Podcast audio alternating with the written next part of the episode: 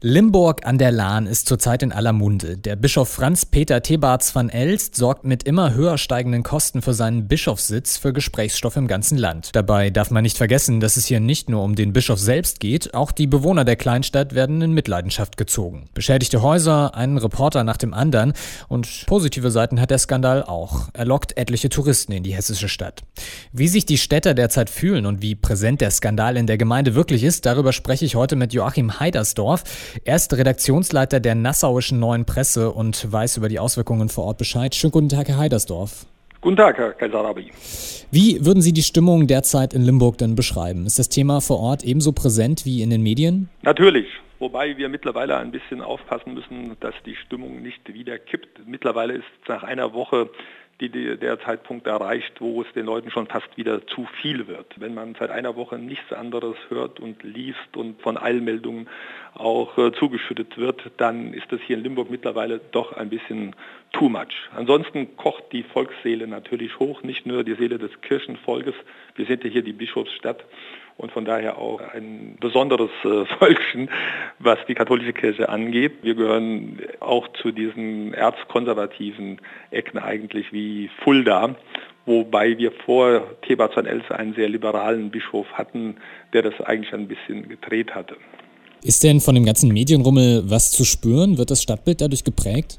Natürlich, überall laufen Kamerateams und Journalisten rum, sprechen jeden an, ob er Ahnung hat oder nicht. Und auch das ist mittlerweile an den Leuten ein bisschen zu viel.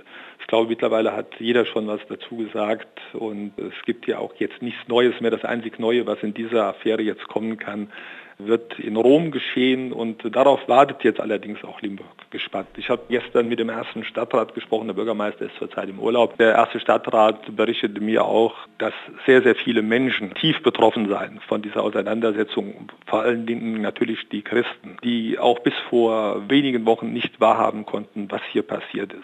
Jetzt wurden ja durch die Baustelle etliche Häuser in der Umgebung beschädigt. Wie sehen die Eigentümer das? Kann sowas mal passieren oder haben die echt die Schnauze voll?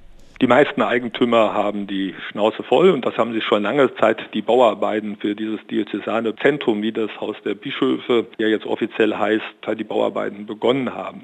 Das muss man sich mal vorstellen. Die wirklich wunderschöne Limburger Altstadt äh, hat halt sehr, sehr enge Gassen und da sind monatelang schwere Lkw hochgefahren. Allein das war eine Lärmbelästigung, die kaum zumutbar war. Der Bischof und seine Mitarbeiter haben sich immer wieder dafür entschuldigt, haben auch den Leuten Weihnachten mal eine Flasche Bischofswein als kleine Entschädigung zukommen lassen und haben halt immer gesagt, okay, es ist ja bald vorbei, aber das dauerte viel länger. Also allein diese Bauphase war schon schlimm und als die vorbei war, hat man dann halt die Schäden an Häusern gesehen, weil, die LKW angeeckt sind im wahren Sinne des Wortes. Und dann hat man auch gesehen, dass sich das Kopfsteinpflaster gesenkt hat und, und, und. Es wurde langsam deutlich. Und dazu kommt auch, dass die Anlieger und auch die Limburger halt sauer waren während dieser langen Bauphase, dass dieses Zentrum so hermetisch abgeschirmt worden ist. Optisch durch Planen und auch sonst. Man hatte wirklich keine Chance zu sehen, was da überhaupt passiert. Und allein das hat auch in der Stadt für viel Frust gesorgt und auch Misstrauen natürlich gesät. Wenn man nicht weiß, was da oben geschieht und diese Geheimniskrämerei einerseits um die Kosten, aber auch um das Bauprojekt natürlich nicht sehr vertrauensbildend. Der Tourismus soll ja durch den Skandal einen erheblichen Aufschwung erleben. Kommt in dieser Protzbau also wenigstens den Hoteliers zugute? Das wird in der nächsten Zeit sicherlich der Fall sein. Zurzeit ist es so, dass die Tagestouristen ganz deutlich zugenommen haben. Also ich war auch am Samstag und Sonntag oben am Domplatz, habe das gesehen, dass wirklich Hunderte bei doch gar nicht mal so freundlichem Wetter Mitte Oktober sich den Dom auch dann nebenbei, aber vor allen Dingen halt dieses diözesane Zentrum angeschaut haben, von dem man ja gar nicht so viel von außen sieht. Man sieht diese hoch emporragende schwarze Kapelle, man sieht vorne die beiden alten denkmalgeschützten Häuser, die wunderschön restauriert worden worden sind, ein altes Fachwerkhaus und noch ein zweites Gebäude. Und ansonsten sieht man von diesem Neubau, das ist ein zweigeschossiger Flachbau, nicht allzu viel.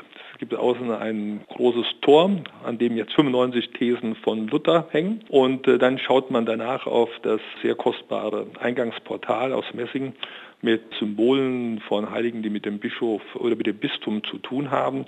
Und sonst sieht man ja von außen gar nicht so viel. Aber die Leute drücken sich die Nase platt an diesem Eingangstor und wollen natürlich jetzt diesen Protzbau wenigstens mal aus der Nähe gesehen haben, fotografieren auch wie wild. Also die Tagestouristen haben zugenommen. Am Sonntag waren sicherlich so viele Touristen am Domplatz wie noch nie. Sorgen sich denn die Anwohner in Limburg aufgrund des Verhaltens ihres Bischofs um den Ruf ihrer Stadt?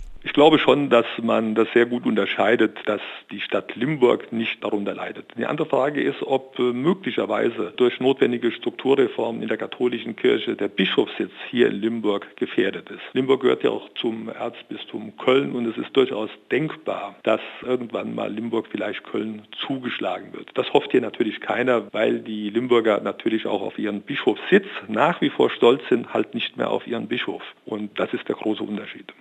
Der Skandal um den Limburger Bischof Franz-Peter Thebarts van Elst bewegt die Gemüter, aber wie gehen die Limburger eigentlich damit um? Über die Folgen habe ich mit Joachim Heidersdorf von der Nassauischen Neuen Presse gesprochen. Ich sage vielen Dank für das Gespräch.